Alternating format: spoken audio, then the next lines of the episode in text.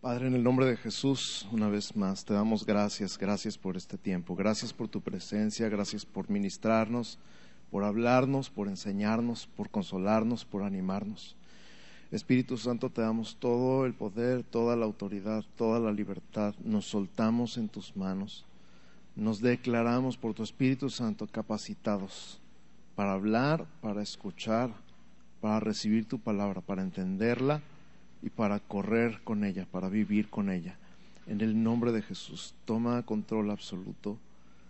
Te rendimos este tiempo de estudio de tu palabra. En el nombre de Cristo Jesús. Amén. Amén. Buenos días, ¿cómo están? Buenas tardes ya. Yo todavía es de mañana para mí. ¿Cómo están? Bien, qué bueno. Me da muchísimo gusto verlos. Ah, estuvimos una semanita fuera de vacaciones, logramos descansar, desacelerarnos un poquito, relajarnos si me ven demasiado relajado, díganme, pastor, pastor, pastor, así que despierte. Pero gracias a Dios estamos aquí de vuelta y le damos muchas gracias a Dios por estar con ustedes, conviviendo y compartiendo otra vez.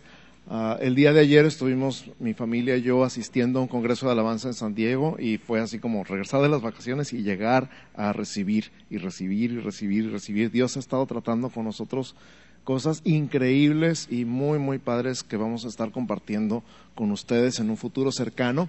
Y anoche tuvimos el privilegio de asistir a nuestro taller de finanzas familiares aquí en San Pablo Central. Estuvo increíble, estuvo tan, tan, tan padre y le doy muchas gracias a Dios por la vida de Josué y la vida de Vero Gleason que estuvieron compartiendo con nosotros anoche y estuvo tan, tan, tan suave que nos pusimos de acuerdo anoche mismo para que ellos compartieran con toda la iglesia este asunto de finanzas familiares. Así que el 20 de noviembre, anoten la fecha, el 20 de noviembre, si usted conoce personas que están batallando con su manejo del dinero o que quieren saber antes de gastarse todo el aguinaldo en el buen fin qué hacer con ese dinero, tráiganselos para acá. Traigan invitados el 20 de noviembre, domingo 20 de noviembre, vamos a hablar de dinero y si nos hablan ese día como nos hablaron anoche, esto va a estar muy bueno. ¿Ok? Entonces aparten el 20 de noviembre para traer todos los invitados que puedan, especialmente aquellos que están batallando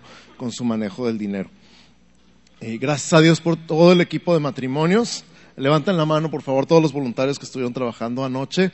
Pónganse de pie un segundito. Quiero que les den un aplauso bien fuerte porque trabajaron muy duro le echaron muchas ganas, hicieron un, un evento excelente. Así que gracias a Dios por todos y cada uno de ustedes. Gracias. Y el día de hoy vamos a estar compartiendo este tema. Seguimos con, estudiando el libro de Corintios y en el capítulo 11 nos habla de un tema sobre hombres y mujeres. Ahí el subtítulo en 1 Corintios 11.2 dice atavío de las mujeres, pero vamos a hablar un poquito en general sobre diferencias entre hombres y mujeres. Somos diferentes, ¿cuántos saben que somos diferentes? Gloria a Dios, aleluya, porque somos diferentes. Si fuéramos todos iguales, qué aburrido, ¿verdad? Entonces, en 1 Corintios 11, del 2 al 16, vamos a estar viendo algunas diferencias entonces entre hombres y mujeres. Y empieza hablándonos en el verso 3, diciendo que Dios es la cabeza de Cristo, Cristo es la cabeza del varón y el varón es la cabeza de la mujer. Voy a repetir, Dios es la cabeza de Cristo, Cristo es la cabeza del varón y el varón es la cabeza de la mujer. Ahora, este concepto de cabeza ha sido muy mal interpretado a lo largo de los años. Los hombres decimos a las mujeres, te sujetas porque yo soy tu cabeza. Vas a hacer todo lo que yo te diga porque yo soy la cabeza. Ya me quieren apagar el micrófono y todo. Yo soy la cabeza y yo digo aquí lo que se hace. Aquí mis chicharrones truenan nomás. Pero este concepto de cabeza lo tenemos medio revuelto y medio equivocado y lo hemos usado como pretexto para que toda la familia se tenga que someter a nosotros. Y si ustedes estuvieron en el taller de matrimonios que dimos el 24 de septiembre, recordarán que hablamos un poquito de lo que es ser cabeza. Y esta palabra latina caput, que decimos cuando a alguien le dieron cuello, significa literalmente cabeza. Y esta palabra latina caput es la que sale o la que da como resultado esta palabra capitán. Capitán es una persona que está a la cabeza de una organización, de un ministerio, del cuerpo de policía, el capitán es el que está a la cabeza, del cuerpo de bomberos, el capitán es el que está a la cabeza, y cada persona que es cabeza de familia es el capitán de su familia. Entonces se entiende un poquito más, ¿verdad? Que no nada más es el que ladra órdenes, sino el que ve por toda la seguridad y el bienestar de todos los miembros de su familia, sea hombre o sea mujer. En este caso nos habla de que Dios es la cabeza de Cristo, o sea, Él es el que manda, pero no nada más manda porque sí, sino Él está viendo en el futuro, está viendo hacia adelante, está viendo el propósito y el destino de Cristo. Y Cristo es la cabeza, el capitán del varón. Él nos dice por dónde quiere que vayamos porque Él está preocupado por nuestro destino por nuestro propósito, por nuestra seguridad y por nuestro bienestar. Y entonces pasamos al siguiente escalón y el hombre es cabeza de la mujer, es capitán de su familia, está encargado y es responsable de el propósito, el destino, el bienestar y la seguridad de su familia, de su esposa primeramente y de sus hijos. Entonces es un poquito diferente, ¿verdad? Yo soy la cabeza y haces lo que yo digo porque lo mando yo, que soy tu marido, o porque lo mando yo, que soy tu padre. Son dos cosas muy distintas. Una cosa es, es mal entendido y la otra cosa es el propósito. Y hablábamos un poquito aquella vez en el taller de matrimonios de que el capitán se hunde con su barco. El capitán es el último que abandona el barco, es el responsable de todas las vidas alrededor del barco. Cuando el barco zarpa y le dicen al capitán hay dos mil almas a bordo, yo no quiero pensar lo que eso se siente. No quiero imaginarme lo que eso se siente, porque automáticamente le están diciendo, usted es el responsable de dos mil vidas.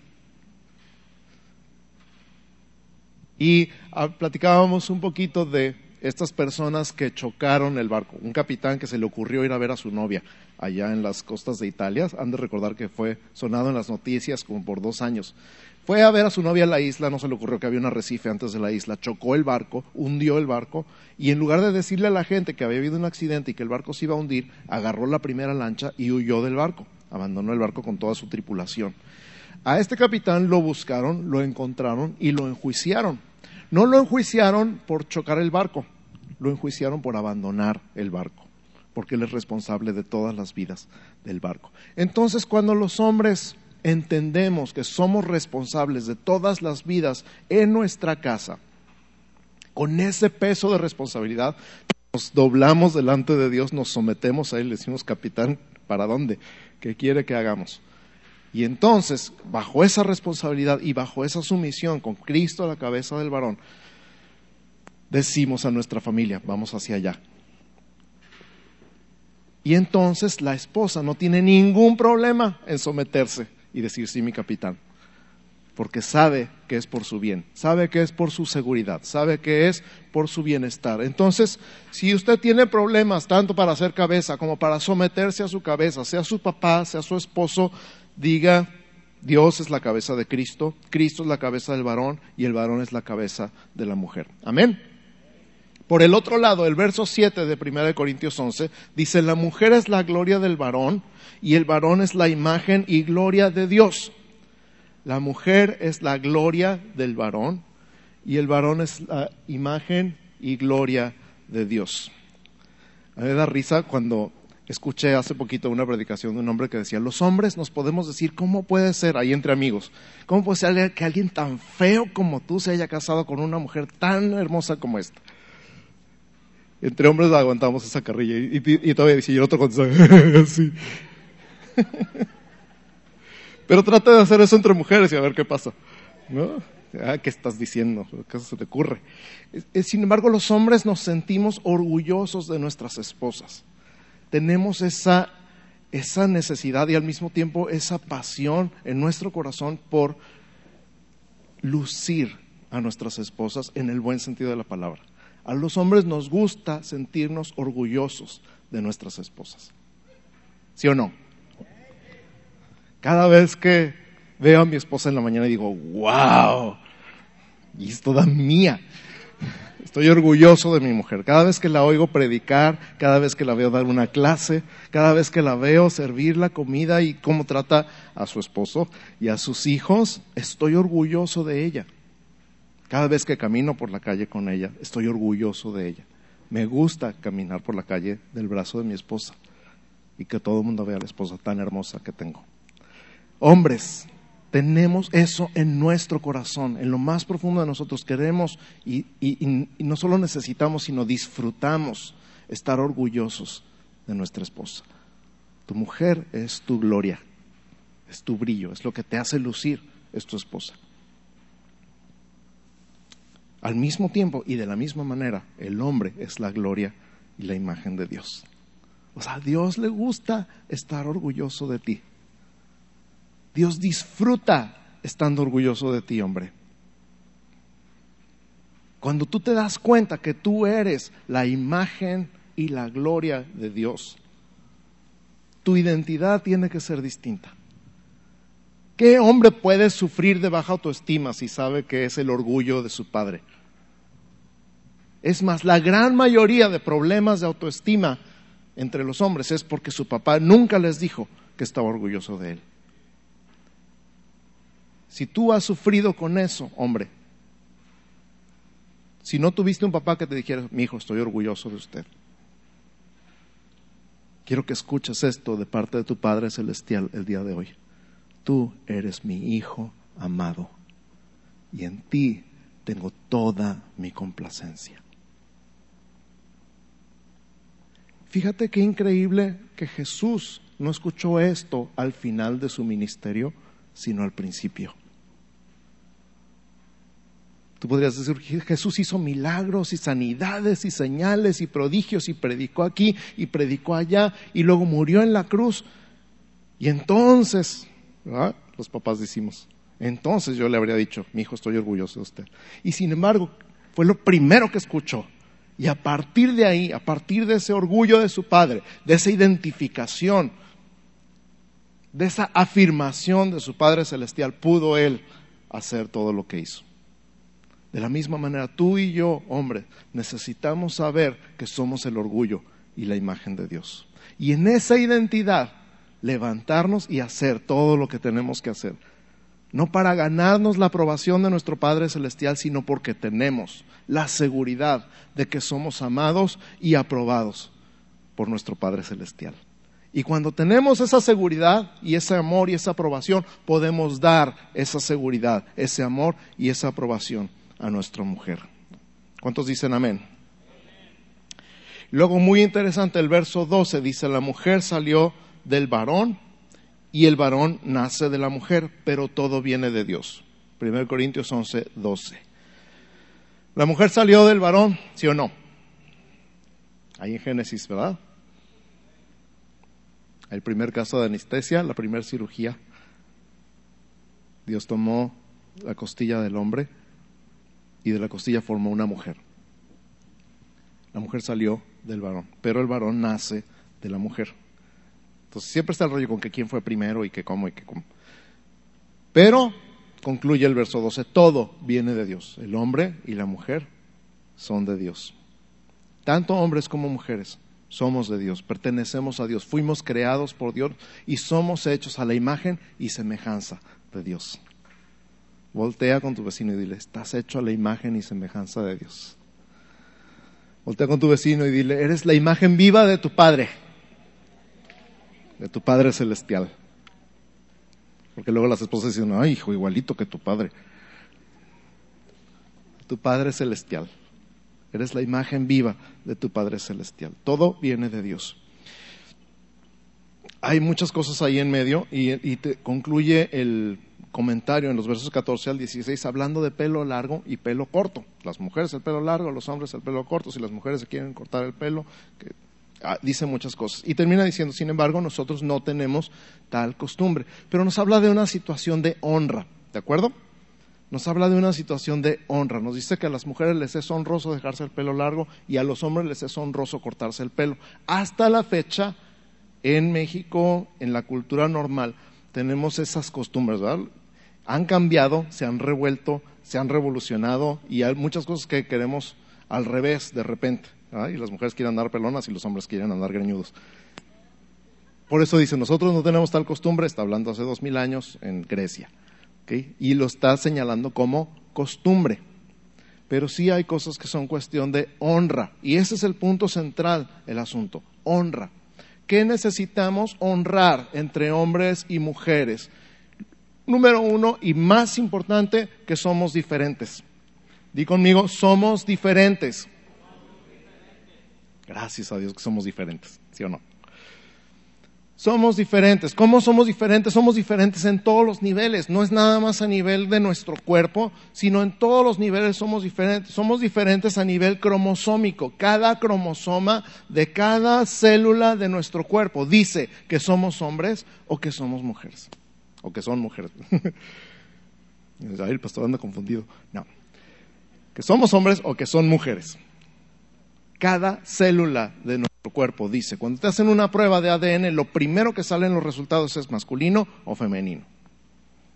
Está como el chiste del niño que llega con su papá y le dice, papá, ¿qué es sexo? Y el papá se pone pálido y dice, ¡Ah! ya le voy a tener que dar la plática a este niño. Y pues mira, verás si está todo hecho. No, es que aquí en la inscripción dice masculino o femenino.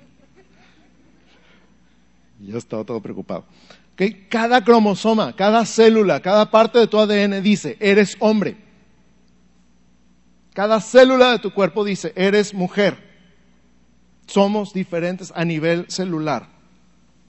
Somos diferentes a nivel químico. Nuestra química sanguínea es diferente en hombres y en mujeres. El nivel de, glóbulos rojos que necesitamos tener es diferente en los hombres y en las mujeres. La combinación hormonal que tenemos en nuestro cuerpo es diferente en los hombres y en las mujeres. ¿Sabes que hombres y mujeres ambos tenemos hormonas masculinas y femeninas? Nada más que en diferentes proporciones. La proporción es lo que hace que algunos hombres tengan la voz gruesa y otros la tengan delgadita. La proporción de hormonas masculinas y femeninas hacía que mi tía tuviera más bigote que yo cuando era chiquito. La proporción de hormonas hace la diversidad tan increíble en la forma del cuerpo, la estatura, el peso, la complexión, el tono de voz, las fortalezas, el ser más sentimental o el ser más lógico y analítico. La combinación de hormonas hace todo eso en nuestro cuerpo. Y sin embargo, en toda la historia de la humanidad no ha habido una sola persona que tenga las hormonas al revés. En toda la historia de la humanidad no ha habido una sola persona que tenga 50 y 50. Que esté a medias y diga, no, pues es que yo no sé qué soy. A nivel químico no hay duda de que eres hombre o eres mujer. Este mismo baño de hormonas que sucede entre el octavo y en la, la semana 8 y la semana 24 del embarazo, tres veces. Este baño de testosterona hace un daño en el cerebro del hombre. Ahora sí que estamos dañados.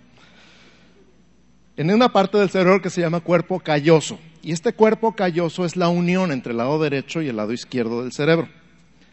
En las mujeres el cuerpo calloso es más fuerte, más grueso. Por eso las mujeres pueden conectar sus sentimientos en palabras y los hombres no. Por eso cuando le dice a la esposa, ¿cómo te sientes? Bien. Pero te acaban de poner una recia en el trabajo. ¿No sientes nada? No. Sí, pero no, pero pues ya, ya pasó, hombre, no es para tanto. Y la esposa está que quiere matar al jefe. Simplemente estamos hechos diferentes. Nuestro cerebro se ve diferente. Si nos haces una tomografía de hombre y mujer, nada más de ver los cerebros, dices hombre, mujer. Somos diferentes. Si entendemos eso, va a ser mucho más fácil no decirle a nuestra esposa, ¿por qué lloras? Pues es normal, así son. Y de todo. Ahí está viendo una película donde la Mini se enoja con el Mickey y ya está llorando. ¿qué, rollo? Estamos construidos de forma diferente a nivel cerebral. Podemos desconectarnos los hombres de una cosa y conectarnos con otra. Podemos decirnos de todo en la oficina con el jefe y no salir enojados, seguir siendo amigos. Si no fuera así, ya estaríamos sin trabajo desde cuándo. ¿Ah? ¿Me explico? ¿Me estoy comunicando? Hombres y mujeres estamos hechos forma diferente, con un propósito diferente, una razón diferente. Y el propósito no es que nos peleemos y no nos entendamos, sino que abracemos nuestras diferencias. No solamente las abracemos, sino las celebremos y las disfrutemos. Nuestra anatomía es diferente, nuestro sistema óseo es diferente, nuestros huesos, hombres y mujeres, son diferentes. No solamente el tamaño y el peso y la fortaleza de nuestros huesos, sino el acomodo de nuestros huesos. Los huesos de los hombros y de las piernas en los hombres son más fuertes y más anchos porque pueden aguantar más peso. La pelvis de las mujeres está más abierta porque tiene que estar hecha para poder dar a luz un bebé. Estamos construidos de forma diferente por la mano de Dios, por diseño de Dios. Nuestro sistema muscular es diferente, la forma en la que construimos músculo los hombres y las mujeres es diferente. Por eso los hombres podemos echarnos dos garrafones al mismo tiempo, de la cajuela a la cocina, y las mujeres no. Punto.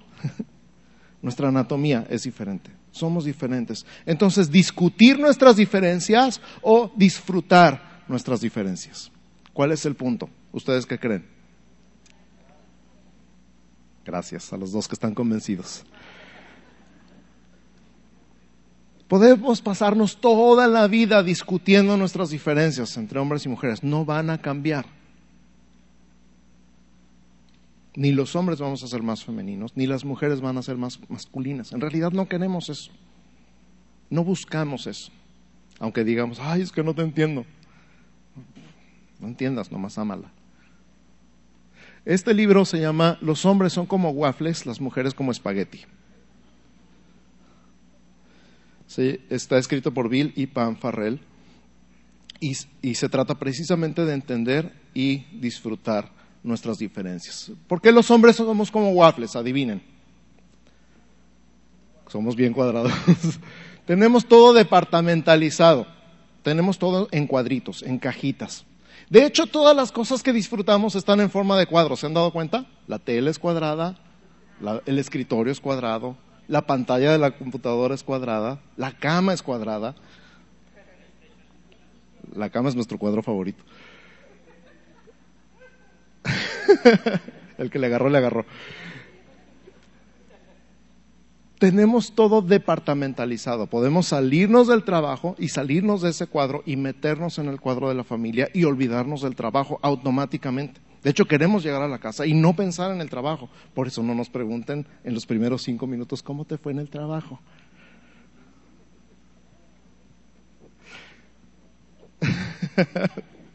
Se quedaron pensando en el cuadro pasado. La cama es un cuadro, ¿ok? Punto. Siguiente. Nos salimos de un cuadro y nos metemos en otro. Si no, nos volvemos locos. Nos cambiamos de cuadro. ¿Mujeres? Nos cambiamos de cuadro. Por eso podemos estudiar y trabajar y atender a la familia y hacer mil cosas. Somos como malabaristas, nada más pensamos en una pelota a la vez. Las mujeres, por el otro lado, son como espagueti. ¿Cómo es el espagueti? Todo revuelto. Todo revuelto.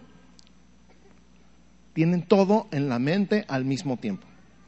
Las mujeres sí son multitasking. Pueden hablar por teléfono, estar haciendo la comida y decirle al niño que se baje de la mesa al mismo tiempo. Y más. Oh, sí. ¿Ok? No es tan difícil, ¿verdad? Los hombres como waffles, las mujeres como espagueti. Todo revuelto, todo departamentalizado, todo dividido. De una manera no, nos volvemos locos y de la otra manera no se vuelven locas. Entonces discutir o disfrutar. Si entendemos esto, podemos contrarrestar un poquito, y no nada más contrarrestar, sino tener en mente el principio bíblico de hombres y mujeres, siendo diferentes y disfrutando nuestras diferencias, y vamos a poder hablar un poquito de liberación femenina. Diga conmigo, liberación femenina. La liberación femenina empezó con poquito después de la revolución industrial y con las guerras, cuando las mujeres tuvieron que ir a trabajar. Y cuando las mujeres tuvieron que ir a trabajar y tenían esta parte de que no podían votar, había una discriminación entre hombres y mujeres, los hombres tenían a las mujeres relegadas, se levantaron en armas y dijeron, nosotras también podemos votar, si podemos trabajar, también podemos votar. Pero después de también podemos votar, empezó todo lo demás. También podemos tener nuestra propia cuenta de banco, también podemos tener nuestro propio estudios. Y siguió y siguió y siguió la lista. Este póster que ven ahí es un póster precisamente de la promoción de la liberación femenina en los sesentas. Las mujeres podemos hacer todo lo que los hombres pueden hacer y mejor. Y entonces se levantó una generación en contra del el hombre. Ahora, entendamos esta parte, en esos tiempos y a lo mejor a la fecha un poquito, aunque ya no tanto, ha habido abuso por parte del hombre sobre la mujer. La liberación femenina es un resultado del abuso del hombre sobre la mujer. Es una revelación. No llores, revélate. Eso fue lo que dijeron. No lo estoy predicando yo después. El pastor me dijo que nos revelemos. No, no, no, no. resultado del abuso. Y entonces se levantó una generación de mujeres con un odio, un rencor y un rechazo hacia los hombres. Un odio, un rencor y un rechazo hacia los hombres y todo lo que ellos significaban. Y empezaron con este grito, podemos, podemos hacer lo mismo, podemos votar, podemos estudiar, podemos trabajar. Y se pusieron uniformes de hombres de trabajo y se metieron a las fábricas y se metieron a la construcción y se metieron en todo lo que pudieron para demostrar que eran tan capaces como los hombres. Siempre lo han sido, nada más que son diferentes.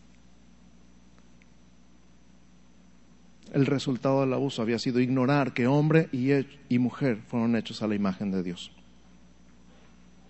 Y entonces salió el grito, libérate libérate. Y literalmente la propaganda de la liberación femenina dice, huye de la trampa de la maternidad.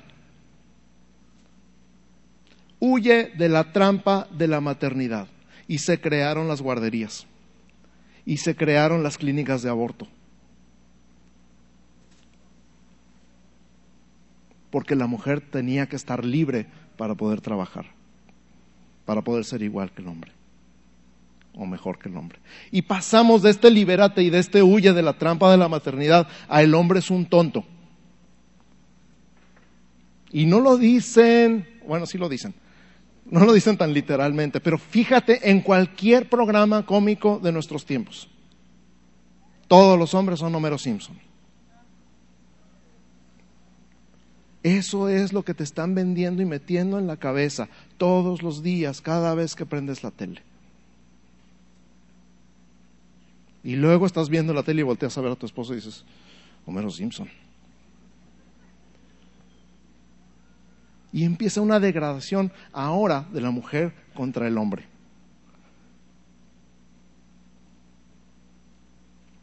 Eres un tonto, eres un inútil, no sirves para nada. Y Paquita del barrio no está ayudando en nada.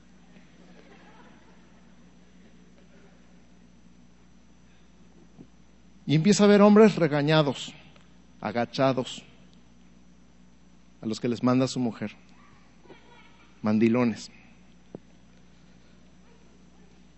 Porque se la creyeron. Lo peor de todo es que vemos los Simpson y nos reímos en lugar de ofendernos.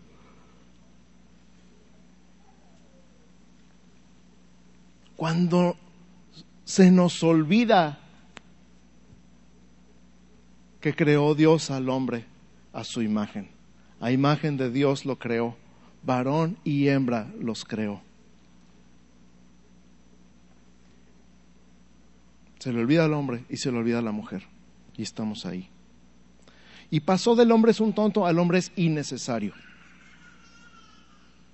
¿Para qué necesitaban al hombre? Para que les supliera. Ya no lo necesito para que me suple. Necesitaba para que me protegiera. Yo puedo sola. Yo me protejo sola. Lo necesitaba para que fuera el papá de mis hijos. No, mis hijos no necesitan papá. No te necesito en la casa. ¿Te das cuenta? Yo no necesito ayuda. Yo no necesito nada. Yo no necesito a nadie. Yo soy fuerte, yo puedo, aunque te estás muriendo por dentro.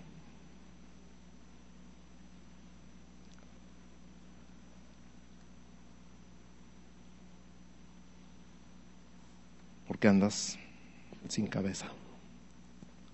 Curiosamente, esta mujer iniciadora del movimiento de la liberación femenina en los 60, Betty Friedman, ahora dice, creo que me equivoqué.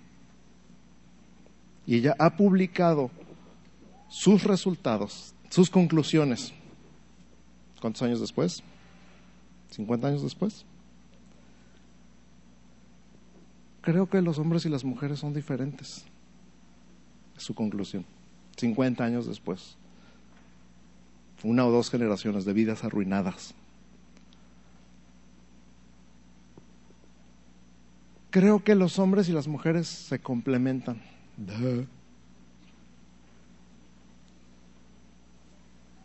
Creo que me equivoqué. Creo que nos equivocamos. Después de 50 años de trabajar como burro, sospecho que hubiera preferido quedarme en mi casa cuidando hijos. Ahora, no levanten la mano, no me digan, no quiero saber. Bueno, sí quiero saber, pero me voy a aguantar. ¿Cuántas de ustedes trabajan y preferirían estar en su casa? bueno, sí levanten la mano, pues ya lo levantó una.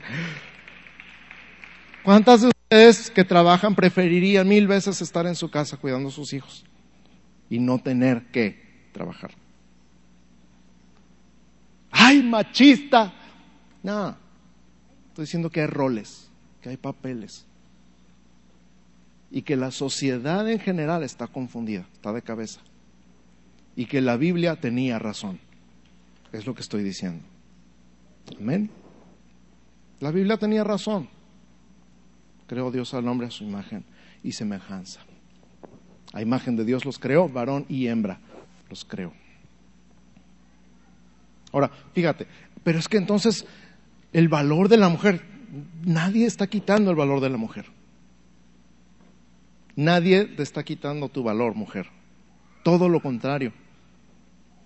Cuando la mujer está en su lugar, es la cosa más preciosa y más valiosa que hay en la tierra. Cuando el hombre toma su lugar, su función, su papel, es la cosa más preciosa y más valiosa que hay sobre la tierra, porque la mujer es gloria del varón y el varón es gloria de Dios. Amén. Fíjate, Gálatas 3, 28 nos da el golpe final en esta enseñanza. Dice que en Cristo ya no hay judío ni griego. Di conmigo, no hay judío ni griego. Está acabando con una división étnica. Y luego dice que no hay varón ni mujer. Di conmigo, no hay varón ni mujer. Está acabando con una división sexual. Y luego dice, no hay esclavo ni libre. Di conmigo, no hay esclavo ni libre. Está acabando con una división social. En Cristo no hay división étnica, no hay división sexual y no hay división social. ¿Por qué? Porque somos uno en Cristo.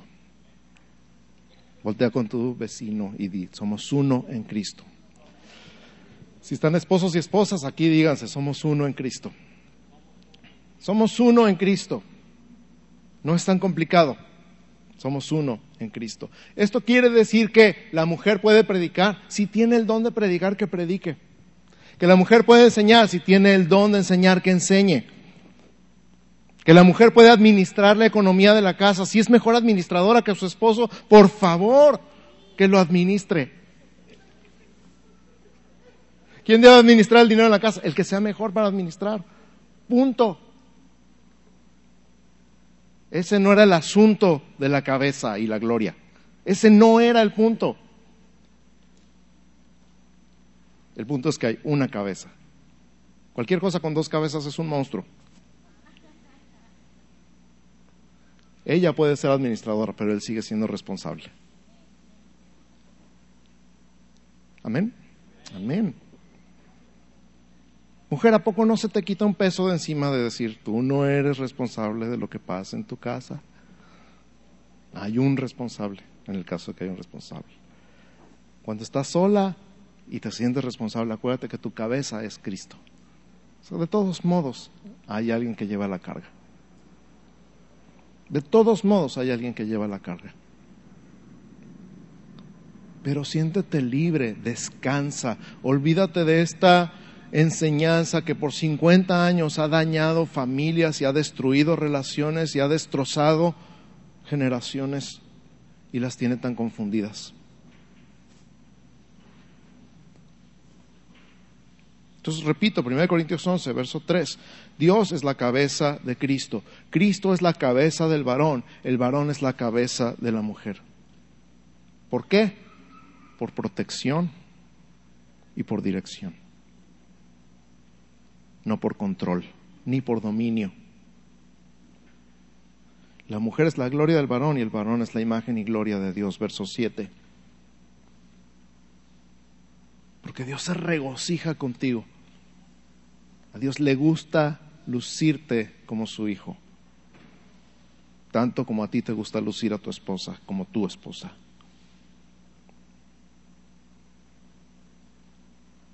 La mujer salió del varón y el varón nace de la mujer, pero todo viene de Dios. Todo es de Dios. El problema es cuando sacamos a Dios, ¿verdad? Del cuadro. Ay, entonces yo qué? ¿Tú, tú qué? Dios. Y entonces nos damos cuenta, pelo largo, pelo corto, es lo de menos. ¿Quieres andar con el pelo largo, hombre? Déjate el pelo largo. ¿Quieres andar pelona, mujer? Quédate pelona. Digo, en el buen sentido de la palabra es lo de menos, la cosa es la honra. Que los hombres honren a las mujeres, que las mujeres honren a los hombres y que ambos honren a Dios. Ese es el meollo del asunto. Y nos dejemos de pleitos, y nos dejemos de broncas, y nos dejemos de acusaciones, y nos dejemos de ataques, y nos dejemos de divisiones en la familia. ¿Por qué? Porque en Cristo no hay varón ni mujer. Para Cristo somos iguales. En lo espiritual somos iguales, tenemos el mismo valor, la misma importancia, somos igualmente diseñados a la imagen y semejanza de Dios. Eres igualmente amado. El mismo acceso al trono. El mismo acceso al Padre. El mismo amor, la misma aceptación. La misma unción. La misma capacidad sobrenatural por el Espíritu Santo para servir a Dios. Yo quiero terminar esta tarde con una declaración de reconciliación.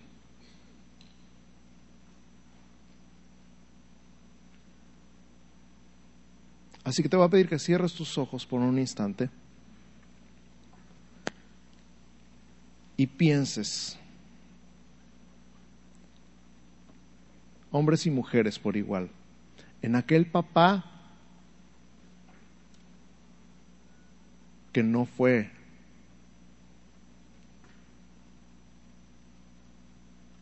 para decirte, te amo, estoy orgulloso de ti, te amo, estoy orgullosa, estoy orgulloso de ti, hija.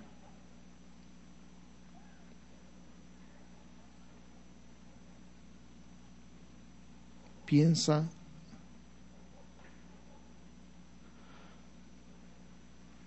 en el daño, sea cual sea, que recibiste. Piensa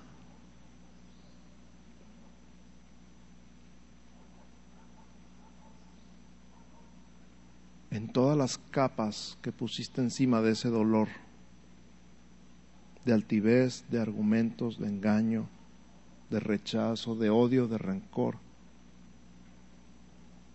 que pusiste sobre ese dolor.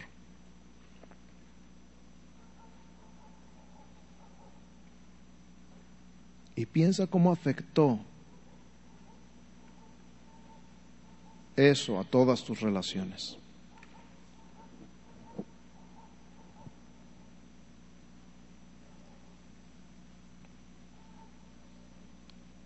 Y en el nombre de Jesús,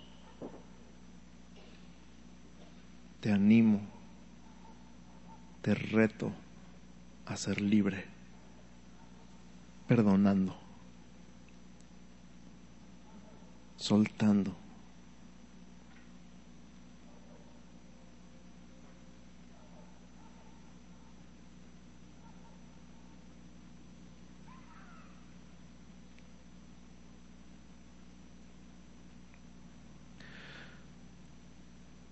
Ya hemos platicado una vez esto, la amargura es el veneno que te tomas esperando que se muera el otro.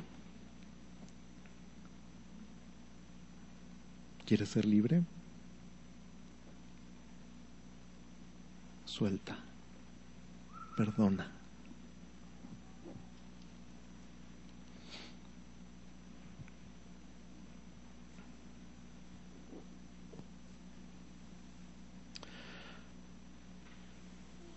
Los hombres que hemos sufrido estas palabras, eres un inútil, eres un bueno para nada, futura mano de obra barata,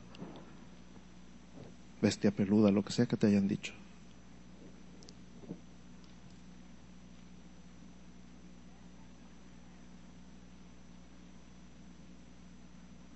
Es hora de perdonar es hora de soltar y es hora de etiquetar esas palabras como mentira. Has vivido por esas palabras demasiado tiempo. Lo creíste por demasiado tiempo. Es hora de soltar la mentira y abrazar la verdad. Eres hijo de Dios, eres amado, eres aceptado, eres adoptado, eres hecho a la imagen de Dios. Eres la gloria de Dios en la tierra. Eres cabeza y no cola.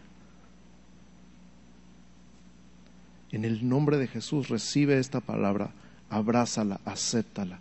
Eres todo lo que Dios te hizo para ser. Tienes todo lo que necesitas para levantarte. Levántate en el nombre de Jesús. En el nombre de Jesús. Mujer, si tú has sufrido de abuso por parte de tu papá, por parte de tíos, por parte de, de, parientes, de personas, de hombres en el trabajo, en la escuela. Y no, no, no estoy hablando nada más de abuso sexual, sino verbal, psicológico, físico. Y necesitas perdonar. Yo sé que esto no son palabras mágicas, que no son algo de una sola vez y ya, pero tienes que empezar, dar un primer paso en creer que Dios te hizo a su imagen y semejanza, que eres valiosa, que eres preciosa a los ojos de Dios, que eres amada, que eres aceptada, que eres abrazada y que eres valorada. En el nombre de Jesús en el nombre de Jesús tienes un nuevo Padre. Tenemos un nuevo Padre, un Padre celestial que es mil veces mejor, millones de veces mejor que cualquier Padre en la tierra. Este Padre no te odia, este Padre no te grita de cosas, este Padre no está ausente, está siempre presente en tu vida. Y yo sé que para muchos que sufrieron a manos de un padre o por la ausencia de un padre, es difícil ver a Dios como padre. Lo único que te puedo decir es que no se compara, no hay comparación. Y que pruebes recibir el abrazo limpio y puro de tu Padre Celestial. Y que puedas perdonar y que puedas soltar y que puedas respirar y que puedas comenzar a sanar. En el nombre de Jesús, en el nombre de Jesús.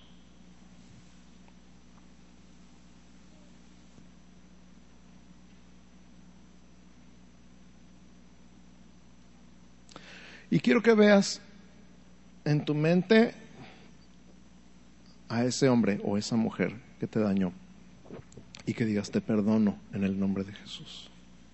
¿Puedes tomar el reto y decir te perdono en el nombre de Jesús? Te suelto.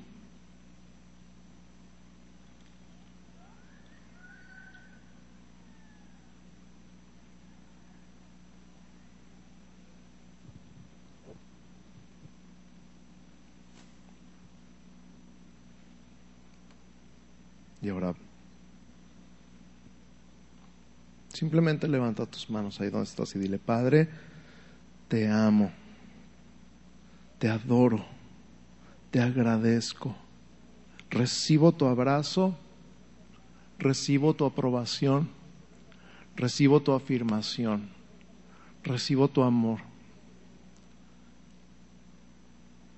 En el nombre de Jesús, recibo de ti. Y toma un segundito para recibir, recibe. Recibe un abrazo de tu Padre Celestial como nunca lo había sentido, como nunca lo había recibido.